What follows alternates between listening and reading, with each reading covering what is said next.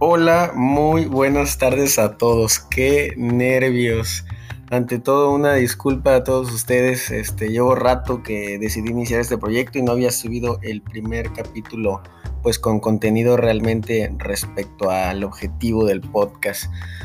El día de hoy vamos a empezar con un tema, pues no tan común, la verdad, pero como les dije en el primer episodio de presentación, pues la idea es aprovechar también el podcast para estudiar, para prepararme para mis presentaciones. Eh, seguramente los futuros urgenciólogos están esperando temas como sepsis, trauma, TCE, pero en este caso vamos a empezar con síndrome de vena cava superior. Eh, yo entiendo que debo mostrarles el contenido lo más rápido posible, pero pues a veces voy a divagar un poco con estas presentaciones, entonces pues ustedes sin miedo, sin pena, ahora sí que adelántenle lo que quieran ahí a, la reproducción para llegar a lo que es el contenido pues relevante, ¿no? Síndrome de vena cava superior. Bueno, pues les voy a, lo voy a exponer la, próxima, el próximo mes, creo, ni siquiera recuerdo bien la fecha. ¿Qué es? Bueno, Definimos el síndrome de vena cava superior como un conjunto, una constelación de signos y síntomas que son causados por la obstrucción del flujo sanguíneo hacia la vena cava superior. Eso es de acuerdo a las diversas bibliografías que encontré. Voy a ver si en la descripción les puedo poner las bibliografías. La mayoría son muy recientes, de menos de 5 años. Y a esta definición yo, yo si acaso le agregaría de, severidad variable, es decir, un conjunto de signos y síntomas de severidad variable causados por la obstrucción del flujo sanguíneo hacia la vena cava superior. Eso es el síndrome de vena cava eh, superior en este caso. Bueno, esta entidad vamos a darnos cuenta que en los servicios de urgencias no suele ser una causa tan común, al menos en un servicio de urgencias general, donde se atenga trauma, este, las causas metabólicas, pues no las vamos a ver a diario, ¿no? Y de hecho, vamos a ver que de acuerdo a la severidad de los síntomas, incluso algunos de estos pacientes no se van a beneficiar de, una estancia en el servicio de urgencias, em, porque pues nosotros no tendríamos mucho para hacer por ellos. Hay que tener el recuerdo anatómico. Eh, en este caso tenemos que la vena cava está en íntima, bueno, tenemos una vena cava inferior, una superior, ambas van a drenar sangre de todo lo que es la economía hacia la aurícula derecha del corazón. Viene la sangre ya venosa, desoxigenada desde toda la economía, desde la circulación sistémica y va a terminar en la aurícula derecha a través de la cava superior e inferior. El problema es que en el síndrome de vena cava superior pues hay algo ahí obstruyendo y eso va a dificultar el, paso de sangre y nos va a dar algunos síntomas. Son muy obvios, ¿no? Vamos a... Y pues al haber esa obstrucción, evidentemente que la sangre se tiene que ir hacia algún lado, no puede quedarse ahí estática. Entonces inicia la formación de unos sistemas colaterales que esas vías pues de alguna manera ya están ahí. El problema es que de acuerdo a la velocidad con la que se instaure el síndrome de vena cava superior, pues esas vías colaterales van a ser suficientes o no para pues disminuir la presión hidrostática y todo eso y finalmente llevar la sangre a la vena cava inferior y después a la aurícula derecha. Entonces, obviamente cuando la obstrucción se desarrolla lento en el tiempo, pues los síntomas van a ser menos severos porque le da tiempo a las colaterales de ir, eh, pues ahora sí que expandiendo su diámetro y todo eso desarrollándose. Y vamos a ver más adelante en la presentación que estas colaterales, cuando hablamos de síndrome de vena cava superior, por lo general hablamos de cuatro vías colaterales. Muy bien. Eh, no crean, estoy haciendo un poquito de trampa. Eh. Estoy aquí viendo la presentación que hice el día de ayer para dar esta exposición. La vena cava superior, su longitud promedio es de aproximadamente 7.1 centímetros, con un margen de más menos 1.4 centímetros. El diámetro máximo en los adultos va de 2.1 centímetros con un rango también de más menos 0.7 centímetros. Y estas mediciones obtenidas mediante tomografía. Evidentemente que el diámetro también va a variar según el estado de volemia del paciente y los movimientos respiratorios, siendo que este diámetro va a aumentar en inspiración porque va a aumentar el retorno. En los cortes transversos, la forma de la vena cava superior no es elíptica, reporta la, literatura que es irregular, incluso hasta triangular puede ser. Y los ejes, vamos a tener dos ejes en el corte transverso, un eje mayor y un eje menor. El eje mayor va a tener una longitud de 1.5 a 2.8 centímetros y el eje menor una longitud de 1 centímetro hasta 2.4 centímetros. Y podemos nosotros hacer en la tomografía una medición de lo que es el perímetro y estos ejes y entonces sacar un área de la vena cava superior y según la literatura un área de 1.07 centímetros cuadrados o menos indica una obstrucción o compresión de la vena cava superior. Si es mayor, pues no es concluyente. Y bueno, tendremos que ir de acuerdo a la sospecha clínica. Como vamos a hablar más adelante, existen vías colaterales principales. La principal de ella va a ser el sistema ácigos, un sistema de vena de, de que nos va a hacer que pueda dirigirse la sangre hacia la aurícula derecha o inclusive hacia la vena cava inferior. Pero va este sistema de ácigos va a tener variantes anatómicas. Y esas hay que tenerlas muy en cuenta. No por nosotros los urgenciólogos, los que las deben tener en cuenta son los que van a dar el tratamiento definitivo del paciente, es decir, radiólogos intervencionistas, eh, angiólogos sobre todo, porque es tener en cuenta estas variantes anatómicas, pues va a tener repercusiones sobre el qué tipo de abordaje se va a dar y hacia dónde se va a ir la colateralización. Estas variantes anatómicas pues van a, ser, van a poder ser identificadas más que nada eh, en, bueno, el paciente vivo pues a través de estudios de imagen de, de gran resolución. Es, va a ser difícil evidentemente en el ultrasonido, en placas de rayos X tampoco, pero en estudios de tomografía computarizada con contraste sería posible, con resonancia también. Claro que cada uno de estos métodos tiene sus ventajas y desventajas. En cuanto un poquito de historia, ¿no? Esto de del síndrome de la vena cava, al menos se tiene una primera descripción por parte del señor William Hunter, que al parecer era un anatomista, un médico, era ginecobstetra, pero pues hizo varias descripciones y en 1757 describió un síndrome de vena cava que en este caso fue causado por un aneurisma aórtico eh, sifilítico. En ese sentido, tenemos que antes del uso del surgimiento de los antibióticos, el síndrome de vena cava era causado principalmente por cuestiones infecciosas y una de las primeras causas eran los aneurismas aórticos sifilíticos. Eh, y la adenopatía mediastinal tuberculosa.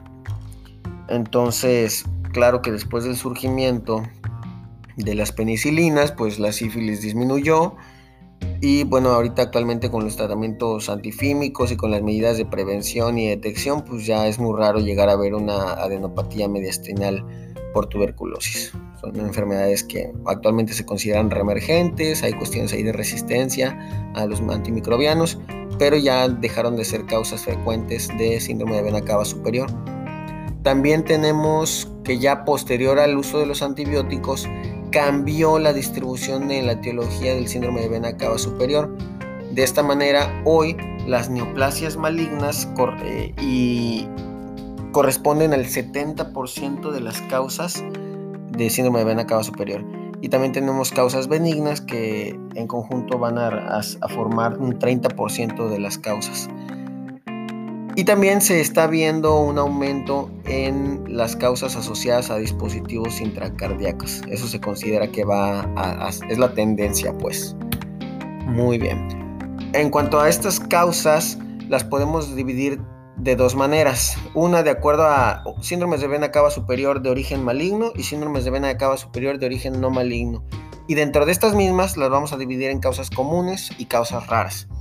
Entonces nos vamos primero a las de origen maligno. Las causas comunes van a ser el cáncer pulmonar, tanto de células no pequeñas como pequeñas, el linfoma no Hodgkin y la enfermedad metastásica mediastinal, ya sea por cualquier este, tumor, ¿no? Pero pues ya en una fase avanzada.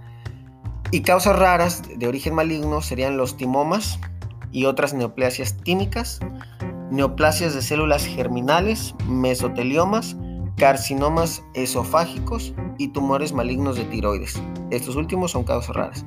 Del lado de los no malignos o de causa benigna, sería entre las causas comunes están la trombosis asociada a los dispositivos cardíacos, a la colocación de puertos y de catéteres, catéteres centrales. Ahí va también la obstrucción de vena cava superior asociada al acceso de para hemodiálisis, en este caso cuando está colocado en la extremidad superior, y la trombofilia. Esas son causas comunes. Y en las causas raras tenemos la enfermedad de Beckett o de Besset, el granuloma mediastinal relacionado a infección, por ejemplo el, tuberculoso, ¿no? La mediastinitis fibrosante y el aneurisma aórtico. Ya son consideradas causas raras, lo que en el pasado eran comunes. Muy bien. Continuamos entonces. En cuanto a la mortalidad del síndrome de vena cava superior, es realmente poco común, se dice que es del 0.3%. Y esto pues hay que tomarlo en cuenta, sobre todo cuando tomamos en consideración que la expectativa de vida promedio de los pacientes que tienen síndrome de vena cava superior es de solo 6 meses. Estamos hablando específicamente de, los que, de esos Como las causas más comunes son cánceres, pues esos pacientes para cuando presentan un síndrome de vena cava superior, su expectativa ya se, se va en meses. Entonces, la mortalidad del síndrome de vena cava va a ser de 0.3 y esto lo tenemos que tomar muy muy en cuenta a la hora de tomar decisiones respecto al tratamiento de estos pacientes. Hay poca información. Eh, encontré un estudio en, Granada donde decía que la incidencia en pacientes con hemodiálisis fue hasta de 6.5%. esto es importante porque esto es una causa benigna que evidentemente ahí sí tendríamos que tratar al paciente con todo lo que podamos ofrecerle porque pues su expectativa de vida al resolver el síndrome de vena cava por trombosis pues va a ser este, mucho mayor. La fisiopatología Independientemente de que la causa sea mecánica, la obstrucción sea mecánica por un tumor ahí que está creciendo, o trombótica, ya sea por el mismo, por una misma neoplasia, o bien por algún dispositivo, pues independientemente de esta etiología, va a haber un aumento de la presión por encima de la obstrucción. Eso va a causar, bueno, la disminución del flujo y va a haber, por encima de la obstrucción, va a haber un aumento de la presión hasta de 20 a 40 milímetros de mercurio. Eso va a aumentar la, presión hidrostática, por supuesto, y eso va a ser el, edema que, que, vamos a ver en los pacientes, en la mayoría de los pacientes. Y por debajo de la obstrucción, pues puede haber una, una disminución inclusive del gasto cardíaco y generarnos inclusive síncopes, ¿no? Entonces va a haber un flujo retrógrado y hacia las colaterales. Y entonces esas colaterales hay cuatro vías principales. La cuestión es que la formación de las vías colaterales puede llevar semanas y esto se relaciona con la gravedad. Es decir, si el síndrome de vena cava se desarrolla rápido, por ejemplo en los casos de las trombosis que son bastante súbitas, pues no va a haber tiempo para que se formen las colaterales y en ese caso pues los síntomas van a ser más graves de los pacientes. Caso contrario, una neoplasia donde se desarrolla lentamente, la obstrucción va desarrollándose lento, da tiempo que se desarrollen colaterales, en cuyo caso los síntomas van a ser más leves. Y como decíamos hace rato, si los síntomas son leves y la expectativa de vida eh, de, de un paciente con una neoplasia es baja, pues entonces a lo mejor los tratamientos son más conservadores, ¿no? Muy bien, las cuatro vías colaterales principales son el sistema ácigos, el cual pues es el más grande. Consiste de la vena ácigos, la hemiácigos, la, mm, la, la hemiácigos accesoria, las intercostales y venas lumbares. Recordemos que la vena ácigos va a drenar hacia la vena cava superior de igual forma. Luego tenemos el otro, la otra vía que es la vía de la vena mamaria interna, una tercera vía que es la vía de la vena lateral torácica y una cuarta vía que son la, la vía de las venas vertebrales. Todo eso va a llevar a que la sangre se redistribuya. Ahora bien, en cuanto al cuadro clínico, vamos a tener que los síntomas los podemos dividir en cuatro principales grupos el grupo de los síntomas neurológicos, el grupo de los síntomas laringofaringios, el grupo de los síntomas faciales y el grupo de los síntomas relacionados a la pared torácica y a las extremidades superiores. En el caso de los neurológicos tenemos que el paciente puede desarrollar cefalea, visión borrosa, confusión y algún deterioro en el nivel del estado de alerta, o sea, nivel de alerta disminuido. En el caso del grupo de los síntomas laringofaringios, puede haber tos, edema lingual y de las mucosas oral y de la mucosa oral, perdón, y proptosis, que sería pues esta salida de la eh, de los párpados y todo eso. También puede haber estridor, puede haber disnea ortopnea. Y en cuanto a los faciales, puede haber congestión nasal, edema periorbital y de conjuntivas, edema facial, plétora, las venas van a estar pletóricas y cianosis inclusive. En cuanto a la pared torácica, puede haber edema de cuello y de la pared torácica, edema de extremidades superiores, en ocasiones es selectiva hacia el lado derecho, puede haber distensión de las venas yugulares, como ya habíamos dicho, y perdón, colateralización en pared torácica y de cuello. Aquí hay que tener algo en consideración muy importante que típicamente los síntomas van a empeorar con el decúbito supino. Y la razón, pues obviamente es porque al estar en decúbito supino, pues hay un mayor retorno de la circulación sistémica, hablamos de las extremidades, y todo eso se va hacia arriba. Entonces eso va a generar un aumento súbito de la presión hidrostática y del retorno, lo que nos va a dar empeoramiento de los síntomas. Y eso pues obviamente lo vamos a tener en consideración a la hora de, de las medidas que vamos a instaurar en el paciente. Entonces, continuemos. Ah, bueno, ¿cuáles son el porcentaje de presentación de estos síntomas? Por ejemplo, o sea, ¿cuáles van a ser los síntomas pivote que nos van a sospechar? Por ejemplo, el edema facial va a estar entre un 60 a 100% de los pacientes. La distensión de las venas del cuello, distensión no pulsátil, va a estar en un 27 a 86% esos son los síntomas como mm, que, se presentan más, entonces son los que nos van a orientar. Hay otros síntomas que si bien se van a presentar con un menor porcentaje, tenemos que tomarlos muy en cuenta por la gravedad que pudieran representar. Por ejemplo, aunque la disnea y la tos se presentan en solamente 23 a 70% de los casos, pues nos hablan de una mayor gravedad, ¿no? Igual el síncope eh, se presentan un 6 a 13% de los casos, pero de presentarse, pues es un dato que nos puede hablar de gravedad, como vamos a ver más adelante. Muy bien. Existe este puntaje, el, el sistema de puntaje de Kishi, el cual nos dice que de obtener un puntaje mayor o igual a 4, ese paciente se va a beneficiar de terapia intervencionista o debe considerarse por supuesto tomando en cuenta el pronóstico del paciente y la causa. ¿Y por qué? Porque nos habla hasta cierto punto de la, gravedad del paciente. Entonces, el sistema de puntaje de Kishi son cuatro áreas. Son síntomas neurológicos, torácicos y laringofaringios en una sola, faciales y en un cuarto dilatación de vasos. Entonces, cada uno le va a ir dando un puntaje.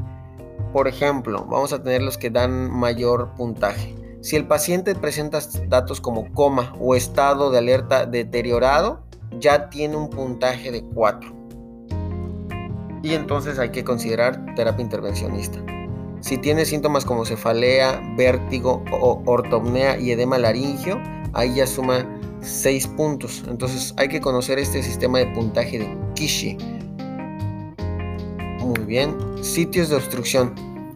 Son tres los principales. De aquí tenemos, podemos tener varios patrones, por así decirlo. Y uno de esos tres sitios de obstrucción van a tener una subdivisión. Entonces, por ejemplo, tenemos que la obstrucción puede ser superior o proximal a la vena ácigos y esta es la que se va a subdividir en un patrón de A y B. Por ejemplo, si es cierto, puede estar proximal a la inserción de la vena ácigos, pero cuando involucra a los dos em, troncos de venas brachiocefálicas, pues va a haber un uso total de lo que es el sistema ácigos y los síntomas pueden llegar a ser más leves. Cuando está superior a la inserción proximal de la vena ácigos, pero no involucra los dos, este, los dos troncos brachiocefálicos, también ese es otro patrón que se puede considerar. El peor de todos los patrones de obstrucción es cuando está a nivel de la vena ácigos. Esos pacientes van a tener síntomas pues bastante complejos porque el sistema colateral de la vena ácigos está comprometido y en este caso se tienen que buscar colaterales más forzadas a través de inclusive de las torácicas mamarias internas y hacia las venas epigástricas superiores, inferiores, hasta las femorales, mm, la vena cava inferior y así hasta llegar hasta la, hasta la aurícula derecha. Entonces estos pacientes tienen síntomas más severos. Y tenemos un tercer sitio de, obstrucción que va a ser inferior a la inserción de la vena ácigos. Muy bien. Existe una clasificación que encontré en las literaturas que, leí, que es la clasificación del tipo de obstrucción de Stanford. Y es básicamente esa que les estoy comentando. De acuerdo a dónde esté el sitio de obstrucción, es, se clasifica en obstrucción tipo A, tipo B, tipo C y tipo D.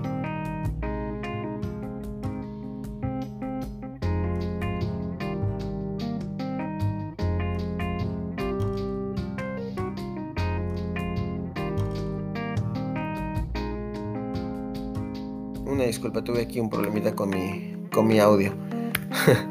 Muy bien. Y también existe una clasificación de gravedad según Yu y otros y colaboradores. Esta clasificación de gravedad va a dividir al paciente en seis estadios. Grado 0, grado 1, 2, 3, 4 y 5. El grado 0 se considera un paciente asintomático y pues se define como la ausencia de síntomas, lógicamente.